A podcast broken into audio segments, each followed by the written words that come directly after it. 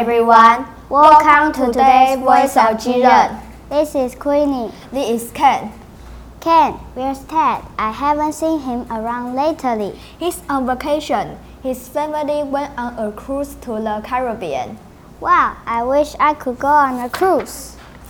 Me too. It's my dream vacation. My dream vacation is a cruise to Alaska. I hear it's beautiful. It sounds fantastic. My family usually goes skiing for vacation. I like skiing, but I want to try something different.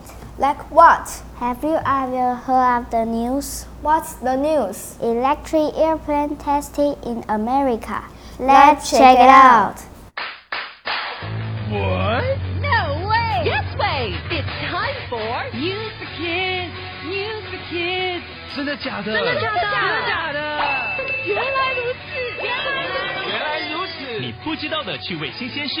！ICRT's News for Kids! Hi, students. Today we're talking about electric vehicles. 我们今天要讲的是电动交通工具。There are electric bicycles, electric cars, and even electric buses. The world is changing. Now there is even an electric airplane.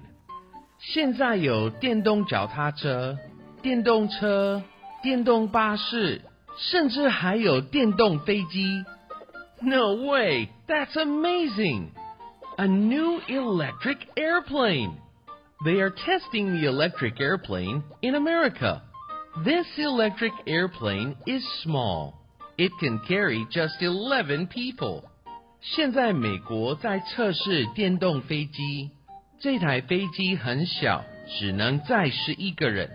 And after testing, if everything is safe, some companies will start using small electric airplanes for short trips with only a few people.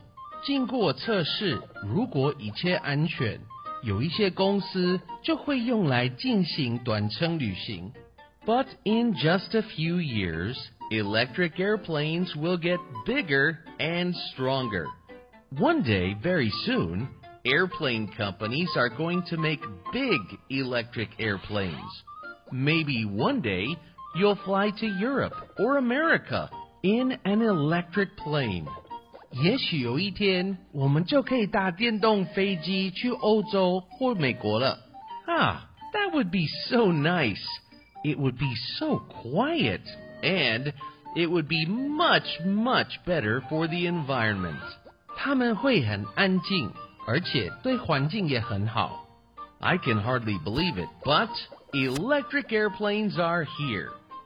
Soon, maybe every kind of vehicle in the world will use electric power.